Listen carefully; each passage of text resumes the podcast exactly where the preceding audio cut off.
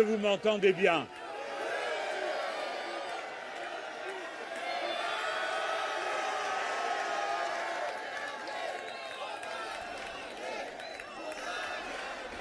Je dédie le plus puissant rassemblement qui ait été vu dans ce pays depuis si longtemps de la gauche universaliste et humaniste à la lutte pour la paix,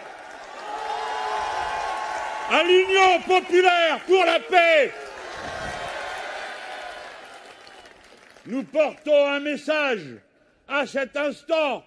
Stop à la guerre, stop à l'invasion de l'Ukraine, abat l'armée qui envahit l'Ukraine. Nous portons un message de solidarité avec les Ukrainiens, que ce soit ceux de l'armée régulière ou bien ces braves gens qui, évoquant écho lointain de cette année de l'invasion de Prague, montent sur les chars pour en empêcher l'avancée. Nous adressons un message de solidarité et d'amour aux Russes, au peuple russe qui refuse la guerre et s'y oppose courageusement. À Alexis Sakin, à la Confédération du travail de Russie, deuxième formation syndicale de ce pays, aux 7500 professeurs, étudiants, techniciens de l'université de Lomonosov de Moscou, qui nous ont adressé un texte que je vous lis en extrait. Nous, étudiants, doctorants, professeurs, personnels et diplômés de la plus ancienne université de Russie, l'université Lomonosov de Moscou, dénonçons catégoriquement la guerre que notre pays a lancée contre l'Ukraine. Les actions menées au nom de la Fédération de Russie, que ses dirigeants qualifient d'opération spéciale, c'est une guerre. Et dans la situation actuelle, il n'y a pas de place ni pour les euphémismes, ni pour les justifications. La guerre, c'est la violence, la cruauté des morts, la perte de ses proches, l'impuissance et la peur qu'aucun but ne justifie.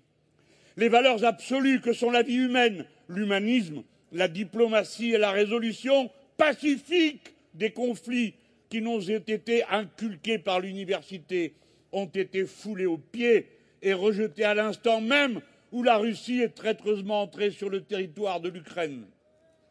Nous exigeons disent les étudiants, doctorants, professeurs, personnels et diplômés de cette université russe. Nous exigeons des dirigeants russes qu'ils cessent immédiatement les hostilités, qu'ils quittent le territoire d'un État souverain et qu'ils mettent un terme à cette guerre honteuse.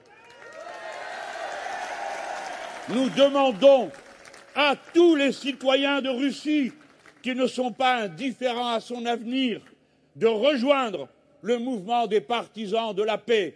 Eh bien, en votre nom, je crie présent.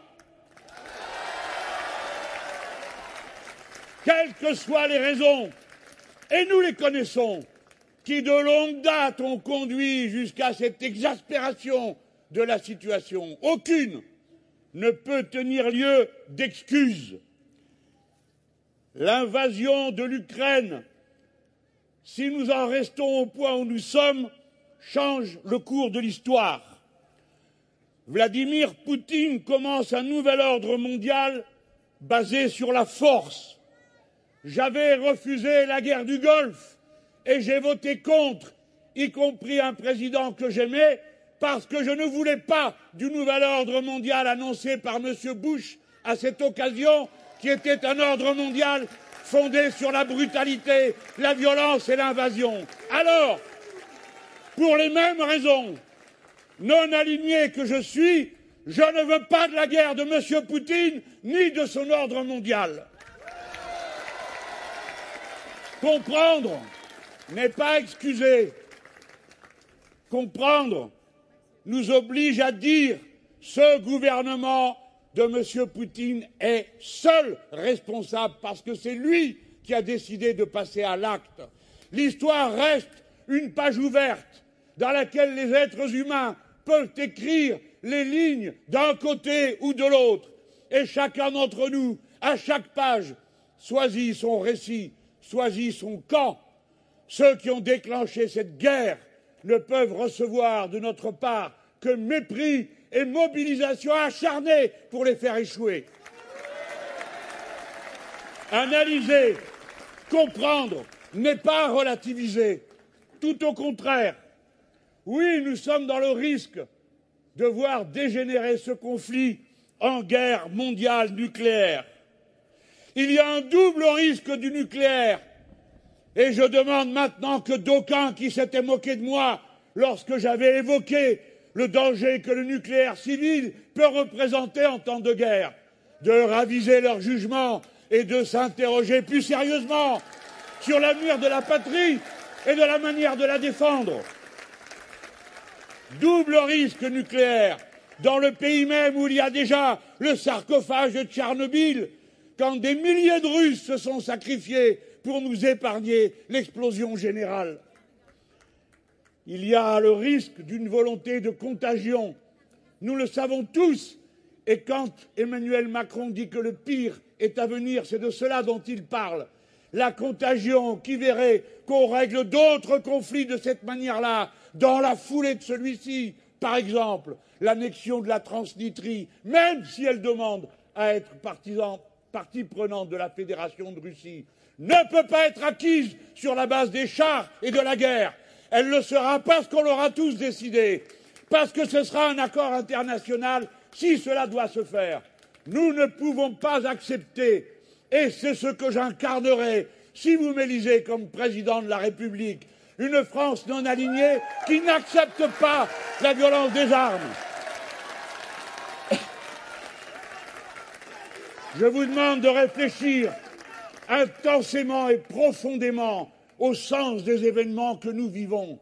Et parmi vous, les plus jeunes, réfléchissez en profondeur au fait que toutes les stratégies que nous avions imaginées, dans un tel cas où nous, Français, avions dit de longue main que jamais l'Europe ne pourrait plus être un théâtre de guerre et d'opérations, toutes les stratégies sont prises à revers.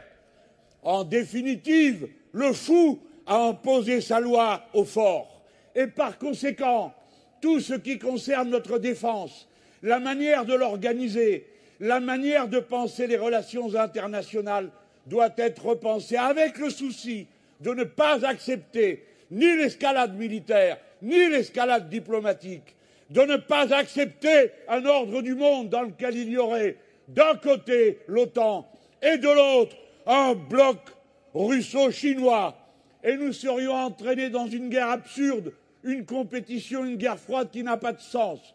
Voilà tout ce que je refuserai le moment venu si vous m'en confiez la responsabilité. La politique, pour des démocrates, pour des républicains, c'est l'effort toujours recommencé pour tâcher de régler par la discussion, fût-elle interminable, les conflits que la société mécaniquement produit par les intérêts de classe qui la déchirent ou les intérêts qui les partagent entre les nations. Dès lors, notre camp est du côté de la négociation, fût-elle interminable, mais du refus absolu de la violence. Vous avez l'obligation de vous dire que les questions qui vous sont posées à propos de la guerre et de la paix ne sont pas seulement des figures rhétoriques pour un meeting. Ce sont des questions qui ont à voir avec chacun d'entre vous parce que pour la première fois, vous avez la possibilité d'intervenir dedans. Parce qu'il y a une élection dans 36 jours et que la Constitution de la Ve République, aussi longtemps qu'elle s'appliquera, c'est-à-dire jusqu'à ce que la constituante que nous appelons de nos vœux nous ait fait passer à la Sixième République, mais dans la période la Constitution de la Ve République donne personnellement et nominativement au président de la République la responsabilité d'être le chef des armées et d'être celui qui négocie et signe les traités. Par conséquent, tout ce que vous êtes en train d'observer à cette heure, tous les raisonnements que vous vous tenez, Vous devez vous les tenir. Vous devez réfléchir. Et vous mettrez un bulletin de vote qui aura aussi une signification politique au sens mondial, au sens européen, au sens philosophique le plus profond. Vous direz, si vous pensez comme moi, que la priorité absolue pour l'humanité aujourd'hui est de se préoccuper de la catastrophe climatique qui s'avance et que dans cette bataille, tous doivent se serrer les coudes.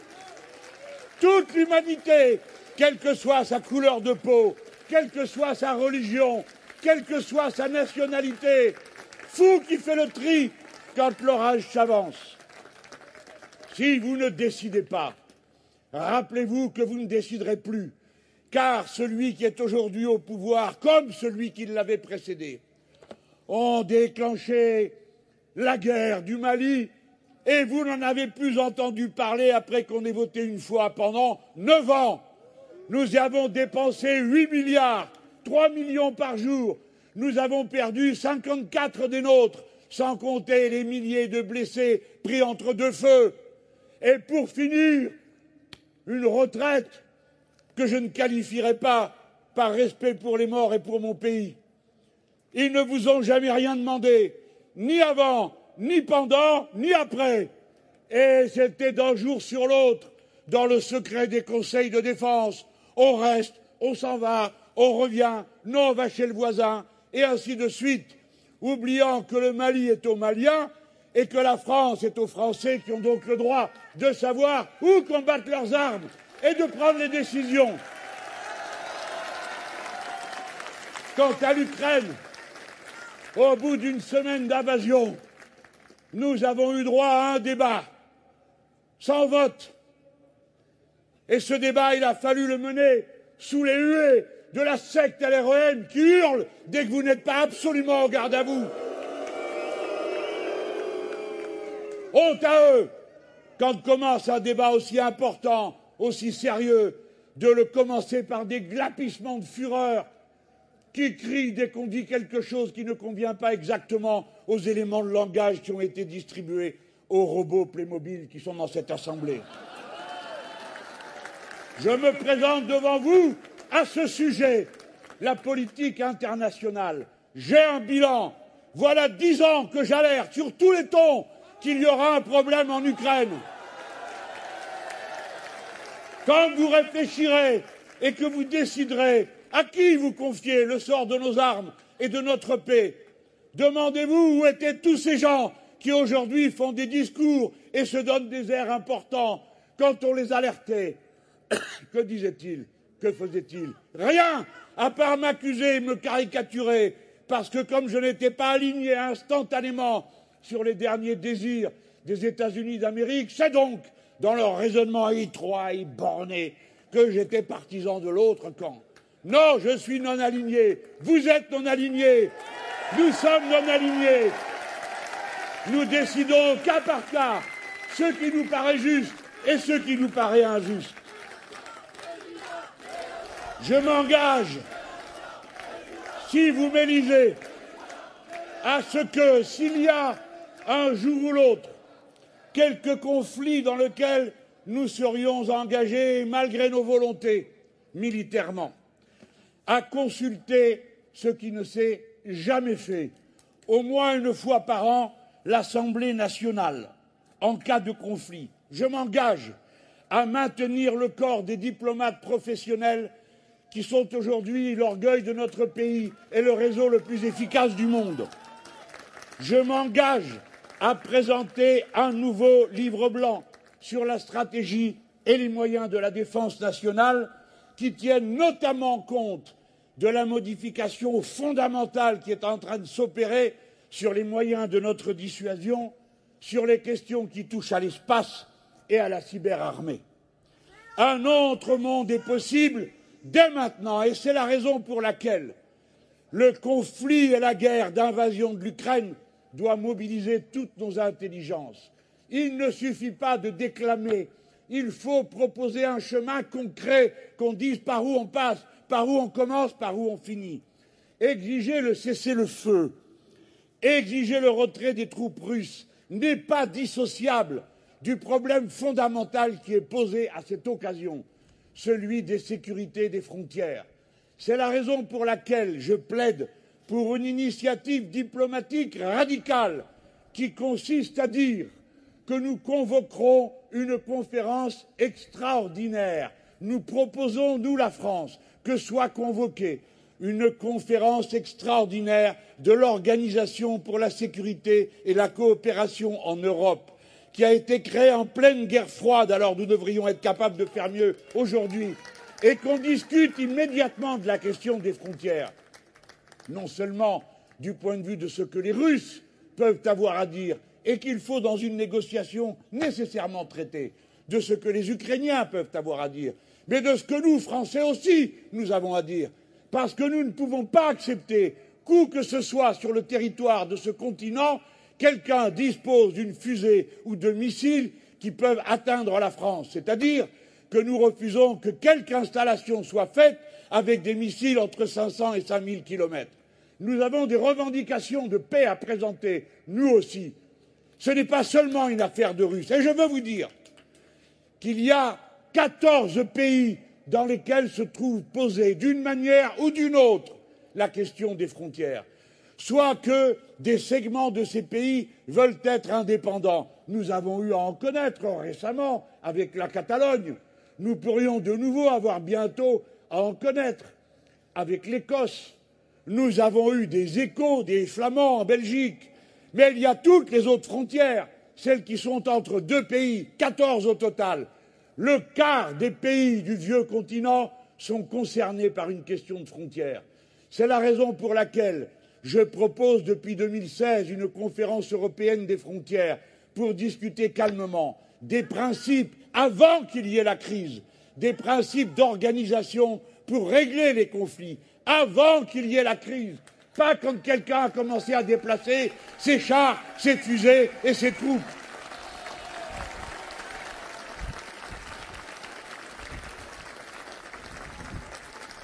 Ma proposition, si je suis le président, c'est que notre pays devienne un pays non aligné, un pays qui ouvrira la discussion internationale aux côtés de ceux qui veulent l'ouvrir. Et ils sont nombreux, puisqu'il n'y a qu'une dizaine de pays qui aient les armes nucléaires. Il faut réouvrir la discussion internationale pour le désarmement nucléaire du monde. C'est une urgence. C'est une ligne politique. Et on me dit, ah vous, vous avez la dissuasion nucléaire. Fort bien, qu'est-ce que ça améliorerait que d'autres l'aient aussi Et au demeurant, nous serions prêts, dans un accord général, nous aussi, à désarmer s'il le fallait. Bien sûr, pas les premiers, bien sûr, pas avant tout le monde, mais nous serions prêts à avoir cette discussion et à organiser avec les autres le désarmement. Je vous propose de bien vous rappeler que non aligné ne veut pas dire neutre. La preuve, je suis non aligné aujourd'hui et je combats l'invasion de l'Ukraine par la Russie. Nous ne sommes pas neutres, nous sommes engagés. Je propose la sortie de l'OTAN, organisation inutile,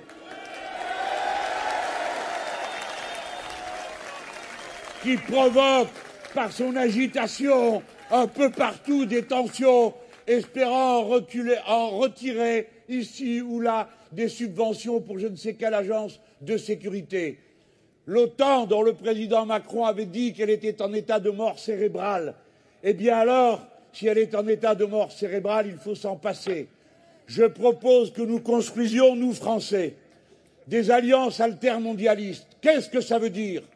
C'est des alliances qui partent de la nécessité de l'intérêt général humain, des alliances qui se préoccupent, par exemple, de la protection des biens communs de l'humanité, l'air, l'eau, des alliances qui mettent à jour la punition des crimes d'écocide, des alliances qui mettent à l'ordre du jour la sortie des énergies carbonées et le refus de leur dissémination, des alliances qui mettent à l'ordre du jour la protection du cycle de l'eau et notamment la protection des forêts dans le monde, des alliances qui s'occupent des peuples qui sont dès aujourd'hui victimes du changement climatique, connaissent sécheresse et autres calamités. Ah, mes amis, pensez à cela. Quand on a faim, quand on a soif, on ne connaît plus ni frontières ni raison. Et alors, le changement climatique provoquera et provoque d'ores et déjà un tohu-bohu, des franchissements de frontières, des effondrements de sociétés, à côté desquels ce que nous observons ne sont encore rien. Que mon discours ne vous paraisse pas alarmiste à vous clouer de peur. C'est au contraire, je vous appelle à relever le défi de l'humanité universelle, à vous en emparer, à intervenir pour changer le cours de l'histoire. Changer le cours de l'histoire, changer le monde, en commençant par changer la France. Ça tombe bien, il y a une élection. Depuis deux jours, nous avons reçu une lettre. Enfin, nous ne l'avons pas reçue, il faut bien le dire. Elle ne sera d'ailleurs ni imprimée, ni postée, ni distribuée.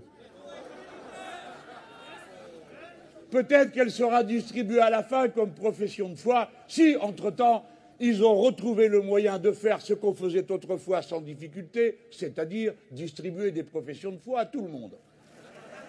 Alors, il y a au moins un point positif dans cette lettre que j'ai lue, c'est qu'elle ne tient qu'en quatre pages. Le deuxième point positif, c'est qu'on ne se fait pas engueuler. Nous, les bons à les feignants, les extrêmes, ceux qui ne sont rien et qui, euh, même en traversant la rue, trouvent pas de boulot. Et il n'annonce pas qu'il a l'intention d'emmerder tous ceux qui ne sont pas dans la vie, parce que dans une élection, ça ferait beaucoup de monde. Alors j'ai lu la chose suivante. Et j'en suis resté tout ébahi, comme vous-même vous le serez. Il dit les transformations engagées durant ce mandat ont permis à nombre de nos compatriotes de vivre mieux.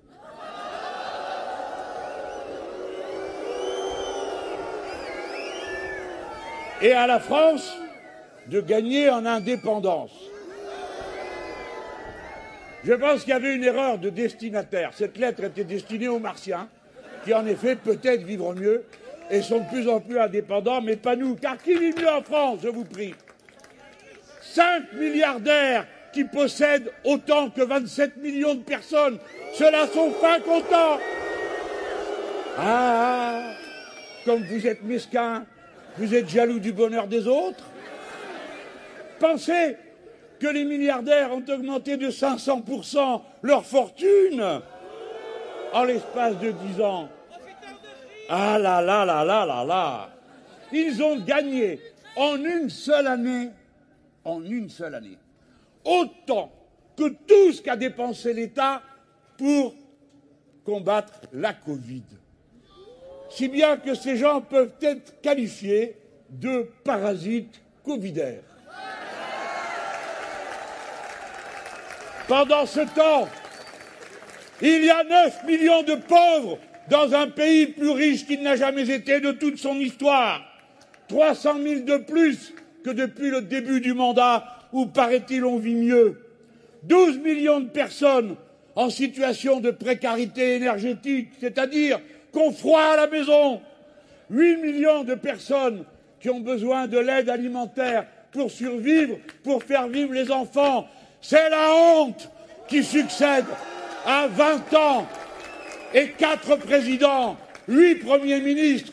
Voilà le résultat de tout leur blabla sur la compétitivité, la flexibilité, etc., la modernité, transformer un pays puissant, partageux, en une sorte de zone du quart-monde, comme c'est le cas dans tant et tant d'endroits dans notre pays. Voilà la honte. Alors, je vous préviens, je ne suis pas un cadeau pour tout le monde. Si nous gagnons, plus personne ne pourra hériter de plus de 12 millions et tout le reste et tout le reste sera donné aux jeunes gens qui étudient soit à la faculté, soit au lycée professionnel. Si nous l'emportons, la classe moyenne cessera de porter sur son dos de pauvres bourricots toute la société. Il y aura 14 tranches d'impôts au lieu de 5 et tous ceux qui gagnent en dessous de 4 000 euros paieront moins qu'avant. Et nous rétablirons, et nous rétablirons l'ISF. Et catastrophe, catastrophe supplémentaire, il sera progressif. Le pillage du pays par une poignée de gens n'est pas sans avoir eu de conséquences. Figurez-vous qu'avec ces 236 milliards qui ont fini dans quelques poches dont je viens de vous parler, nous aurions pu quadrupler le budget de l'hôpital public. Nous aurions pu donner à chaque personne en France un chèque de 3 500 euros. Le président des riches a organisé le ruissellement vers le haut, ça s'appelle un aspirateur. Dans 36 jours, si vous le voulez, immédiatement, et parce que ça se fait par décret, il y aura un décret d'urgence sociale qui décidera, séance tenante, du blocage des prix, ceux de l'énergie et de l'alimentation, du blocage des loyers, du SMIC à 1400 euros net et la convocation des négociations salariales annuelles obligatoires avec l'interdiction à toute société de distribuer plus de dividendes qu'elle ne donne d'augmentation de salaire. Monsieur Macron La France est plus indépendante qu'avant Mais où Où avez-vous vu une chose pareille Est-ce que vous savez qu'au moment même où tous ces intelligents sont en train de se demander ce qu'ils vont faire, vu que les routes commerciales se coupent, eh bien, nous importons la moitié de ce que nous mangeons. Nous étions une nation souveraine alimentairement. Le plan de bifurcation écologique fixe à l'horizon le plus rapide le retour à l'autonomie alimentaire de la France au détriment de l'agriculture chimique d'exportation. Depuis quand sommes-nous plus indépendants avec 38 000 emplois industriels de moins Quand vous avez bradé, sans des fois y participer directement, des entreprises comme GEC, comme Alstom, comme combien d'autres, partout dans le pays, je rappelle aux puissants, je leur rappelle que le président de la République est aussi le président du Conseil de la magistrature. Et que si la plainte et le signalement déposés par le député Les Républicains Marlex qui a soulevé la question de l'honnêteté des opérations qui ont entouré la vente d'Alstom, si au bout de trois ans il ne s'est toujours rien passé, alors que dans d'autres domaines, et pour ne citer personne, on va beaucoup plus vite, croyez-moi, à enquêter sur euh, le moindre centime qui traînerait. Eh bien, je leur rappelle que cette enquête aura lieu et que s'il y a des gens qui sont suspectés, eh bien, ils seront poursuivis. L'avenir en commun par la planification écologique met à l'ordre du jour l'autonomie énergétique qui ne peut pas reposer sur le nucléaire nous sortirons du nucléaire et nous entrerons à 100% dans les énergies alternatives. Tout le monde va retrousser ses manches. Tout le monde va se creuser la cervelle. Mais ce sera la honte de voir que la France, avec 1000 kilomètres de côte, n'a qu'une seule éolienne offshore qui a été établie au large de Saint-Nazaire. Nous en mettrons autant qu'il en faudra, aussi vite qu'il le faudra, pour relever entièrement le danger que représente le nucléaire civil en toute hypothèse.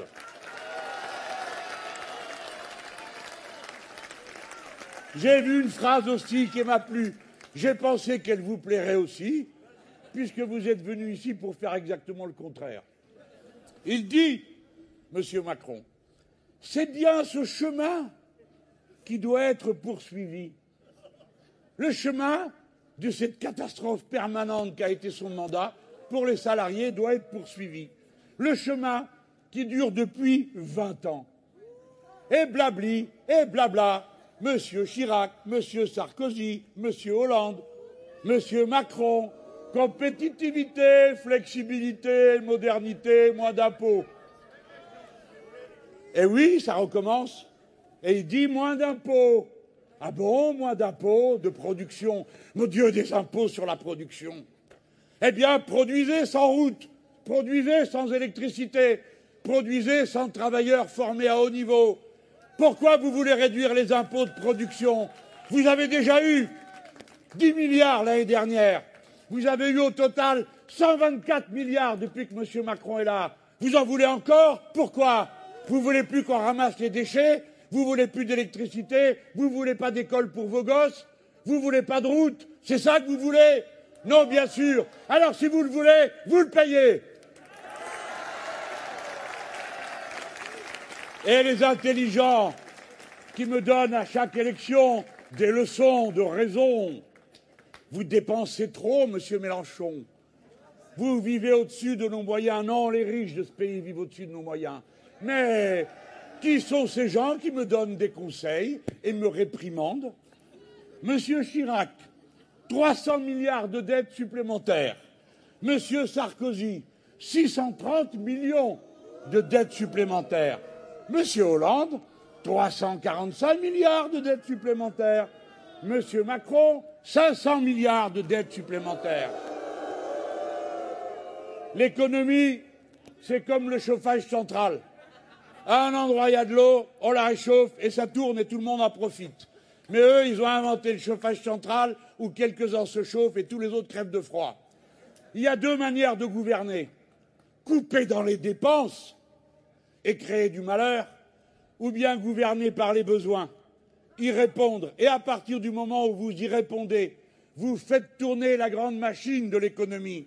Si vous distribuez des salaires, si vous augmentez le pouvoir d'achat en abaissant les prix du service public, si vous permettez à chacun de mieux manger, alors la machine se met à tourner. Ça crée des emplois, des petits bonheurs de toutes sortes. Et tous, vous pouvez faire des choix dans vos dépenses. Vous pouvez, parce que vous êtes mieux payé, choisir le bon manger et commencer alléger le prix du malheur, c'est celui que nous coûte leur inconscience, leur insouciance incroyable, puisque les revoilà en train de vous dire qu'ils vont payer, il faut payer moins d'impôts. Et pour augmenter votre pouvoir d'achat, eh bien, ils continueront à chercher à faire baisser les dépenses essentielles de votre existence. Par exemple, celles pour votre nourriture. Ça coûte 50 milliards par an à la sécurité sociale qu'il y ait trop de sel, trop de sucre dans les aliments, déclenchant une épidémie de diabète, une épidémie d'obésité, contre laquelle il n'y a pas un mot dans son foutu programme, alors que ça a augmenté d'une manière incroyable dans notre pays. De la même manière, ces très intelligents ont décidé, comme il l'a dit, il faut travailler plus. Eh bien oui, pourquoi pas? Combien coûte Combien coûte le fait que les plus anciens, naturellement, ne sont pas plus embauchés après qu'avant quand ces gens le décident Si bien que ce qui n'est pas payé en retraite est payé en indemnité de chômage quand vous êtes indemnisé, car la moitié des Français ne sont pas indemnisés. Et depuis, M. Macron, un million et demi de personnes supplémentaires est moins bien indemnisées qu'avant. Voilà, continuez comme avant, une école fermée par jour, continuer comme avant, 100 000 lits d'hôpitaux fermés, dont 17 000 sous M. Macron. Continuer comme avant, une maternité sur trois a fermé depuis 20 ans et 35 depuis que M. Macron est président de la République. Le mal logement, c'est 30 milliards par an que cela coûte en hébergement, en retard scolaire, en santé. La pollution de l'air, pas un mot, 11 milliards par an en santé. La santé des anciens, le résultat est le suivant. L'espérance de vie en bonne santé stagne depuis 2014. Et la mortalité infantile a augmenté depuis 2012 dans un pays développé comme le nôtre. C'est une honte d'un bout à l'autre. condamnez ces politiques, tournez la page, faites cesser la fête des riches et commencez celle du peuple. Commencez à partager, à distribuer, à se préoccuper du bien commun. Qu'est-ce que je lis Il dit qu'il va donner la priorité à l'école. Merci, la dernière fois qu'il a donné la priorité à l'hôpital, on a vu ce que ça a donné. J'abrogerai et le gouvernement abrogera Parcoursup, cette ignominie. Il n'y aura plus de programme à la carte d'un collège à l'autre. Il n'y aura qu'un seul programme pour tous les jeunes Français. Il n'y aura qu'un seul examen un seul diplôme d'un bout à l'autre du pays, et ce n'est pas l'adresse où vous habitez qui fera la différence entre les jeunes Français qui ont acquis leur diplôme. Mais si vous le laissez faire, il vous a annoncé la couleur. Il est venu le faire dans la ville qui m'a élu à l'Assemblée nationale Marseille en annonçant que dorénavant, les chefs d'établissement seraient libres de recruter le personnel, déjà qu'ils seraient libres de faire une partie du programme pas question. L'école publique restera l'école de tous et l'État restera celui qui bat diplôme à valeur nationale.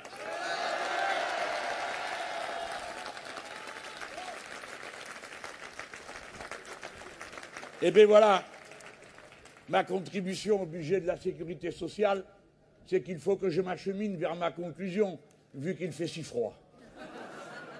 Je ne voudrais pas que vous alliez vous trouver mal. Vous avez vu, c'est une nouvelle saison de la campagne qui commence. Puisqu'il n'a pas été possible de faire l'union au sommet, d'ailleurs pourquoi faire? C'était bien le sujet. Faire l'union, pourquoi faire? Il faut le dire. Moi, je fais le pari avec mes camarades et mes amis depuis le début que ce qui rassemblera, c'est d'abord la clarté. Et c'est la rupture avec le passé la rupture avec les politiques pourries de compromission, d'arrangement, où on promet une chose et on en fait une autre. Nous ferons la retraite à 60 ans pour 40 annuités. Et nous ne pactiserons avec personne qui la veut avec 43 annuités à 62, à 63, à 64, à 65, à 66, à 67. Non, jamais. Si vous nous élisez, ce sera pour qu'on fasse ce programme-là et aucun autre. Craignez-moi, puissant. J'ai 70 ans, je ne fais pas une carrière. Je n'aspire plus qu'à un honneur, celui d'être le premier qui tiendrait parole à la tête de l'État. Craignez-moi, je n'ai peur de personne et personne ne m'a jamais fait reculer autrement que quand la raison suggérait de le faire. Je suis prêt à aller jusqu'au bout de tout ça, car nous en avons l'outil. Nous avons une magnifique équipe, d'ores et déjà, avec les parlementaires. Nous avons une belle équipe avec le Parlement de l'Union populaire qui vient de se créer. Nous avons une belle équipe avec vous tous qui constituez des groupes d'action.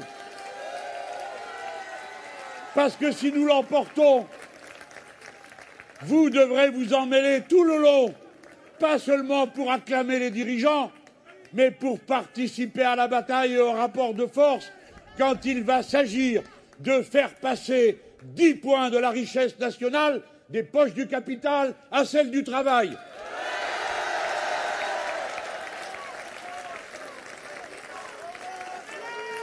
Amis, le 20 mars, retrouvons-nous tous à Paris.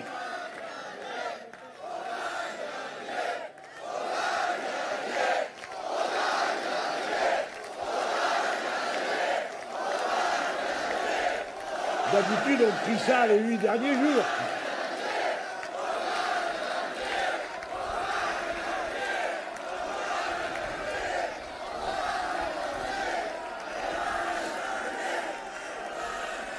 Écoutez-moi. Dès maintenant, vous devez porter haut et fort comme un projet pour le futur, ce qui, pour l'instant, n'est qu'un slogan sur une affiche. Un autre monde est possible.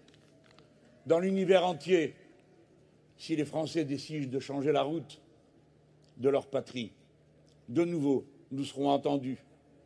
Nous serons entendus comme l'ont été d'une manière incroyable ceux qui avaient imaginé et pas vraiment prévu tout ce qui s'est passé en 1789. Le changement qu'il faut opérer est d'une profondeur, d'une intensité comparable parce qu'il s'agit de renverser une nouvelle fois une société de privilèges, des hiérarchies et des castes sociales qui se comportent comme des parasites, incapables de se corriger, parce qu'un système comme le système capitaliste de notre époque non seulement est incapable de se corriger, mais il vit des désastres qu'il provoque, tant et si bien que les êtres humains doivent remettre de l'ordre dans tout ça. Voilà pourquoi le slogan est Un autre monde est possible. Et nous allons le bâtir de nos mains, nous allons le bâtir de nos espérances, de notre force, de notre engagement, avec nos bulletins de vote. Voyez-vous, le temps est passé, le temps est fini. Où il s'agissait d'être le bruit et la fureur pour empêcher que le molle alanguissement des élites toujours reproduites, indifférentes à la souffrance qui se répandait il y a maintenant dix ans, qui n'écoutaient rien ni personne et qui ont été depuis réduits à l'état de traces groupusculaires dans les sondages électoraux, du fait même de leur incapacité à entendre le cri du peuple que dorénavant nous incarnons, nous ici, sous les bannières de l'Union populaire. Le temps est à coucher de cette société de l'harmonie entre les êtres humains, ce qui n'a jamais voulu dire une société de bisounours, parce que pour obtenir cette harmonie entre les êtres humains, il faut vaincre et éradiquer les inégalités et la pauvreté qui ravagent la société. Harmonie entre les êtres humains, car c'est la condition pour qu'on organise notre harmonie avec la nature, c'est-à-dire l'organisation des cycles de la production, de l'échange et de la consommation avec les cycles de la nature elle-même. C'est cette tâche immense que nous avons à accomplir. Souvenez-vous puisque cet endroit s'appelle le rocher. Vous ne le voyez pas, il est derrière moi. Il y a, paraît-il, cent... Quoi? Non, mais j'ai demandé, on m'a dit le rocher.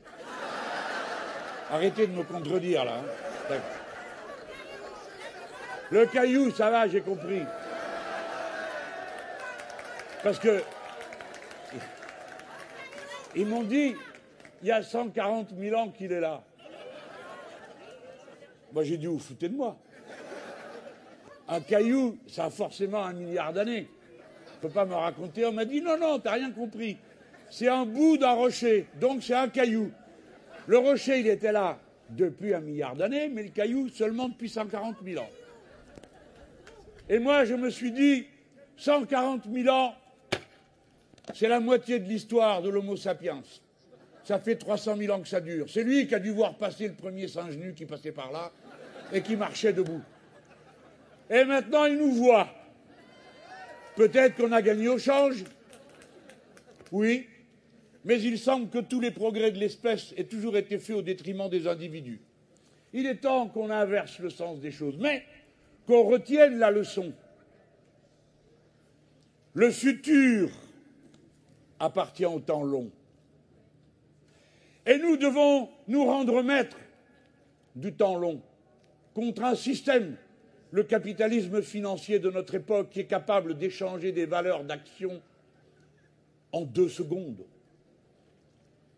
Au point qu'une patate, un camion, un conteneur de blé, un jerrycan peut changer de valeur d'un instant à l'autre sans que personne n'y ait touché, ni ajouté quoi que ce soit. Système fou qui établit la domination du temps court sur tous les aspects de la vie. Nous allons reconquérir le temps long avec une politique qui est une politique du temps long, pas de la minute qui suit, avec la planification écologique, parce que la planification, c'est la propriété collective du temps long.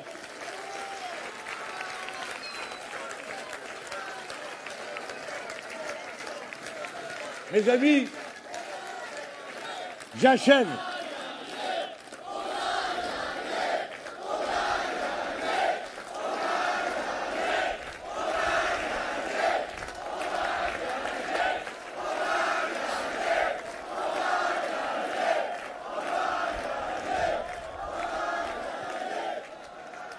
Je vous demande, pour rester dans la profondeur du symbole que nous avons voulu donner à notre rassemblement, j'ai traité rudement le président de la République et il mériterait peut-être plus de sévérité encore.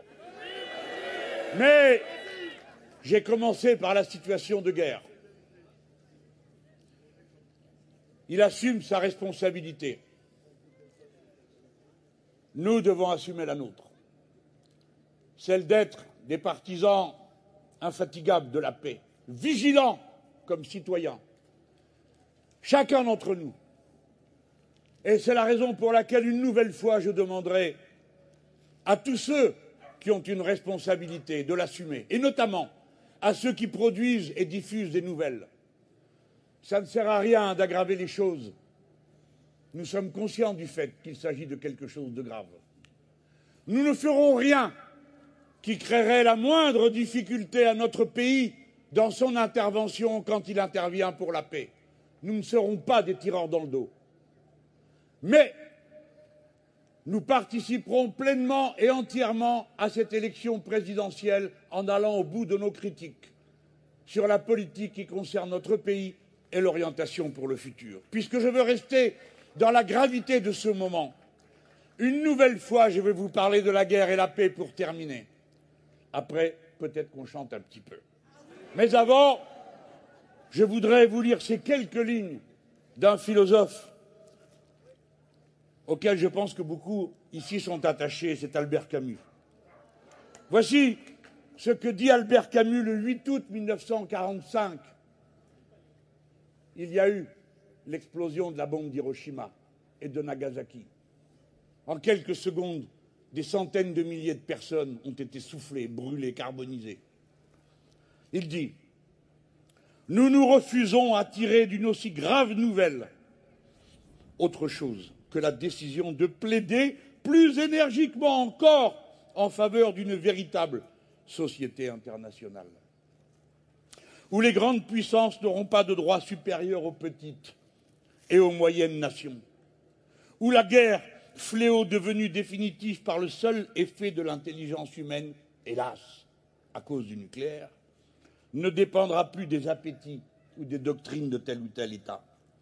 Devant les perspectives terrifiantes qui s'ouvrent à l'humanité, nous apercevons encore mieux que la paix est le seul combat qui vaille d'être mené. Ce n'est plus une prière, mais un ordre qui doit monter des peuples vers les gouvernements. L'ordre de choisir définitivement entre l'enfer et la raison. Voilà les paroles d'Albert Camus. Alors, hé, hé, hé, ici, c'est le coin des Camus, c'est le coin des Traboules, où l'on passe d'une rue à l'autre pour mettre en échec l'occupant nazi. La résistance. Allez, juste le dernier couplet. C'est nous les canuts, nous allons tout nus, mais notre règne arrivera quand votre règne finira. Mais notre règne arrivera quand votre règne finira. Nous tisserons le linceul du vieux monde, car on entend déjà. C'est nous les canuts, nous sommes. Voilà la leçon de l'irréductible espoir de la lutte du peuple. Soyons à la hauteur, faisons-lui honneur. Et maintenant, pour la patrie et notre unité, la Marseillaise.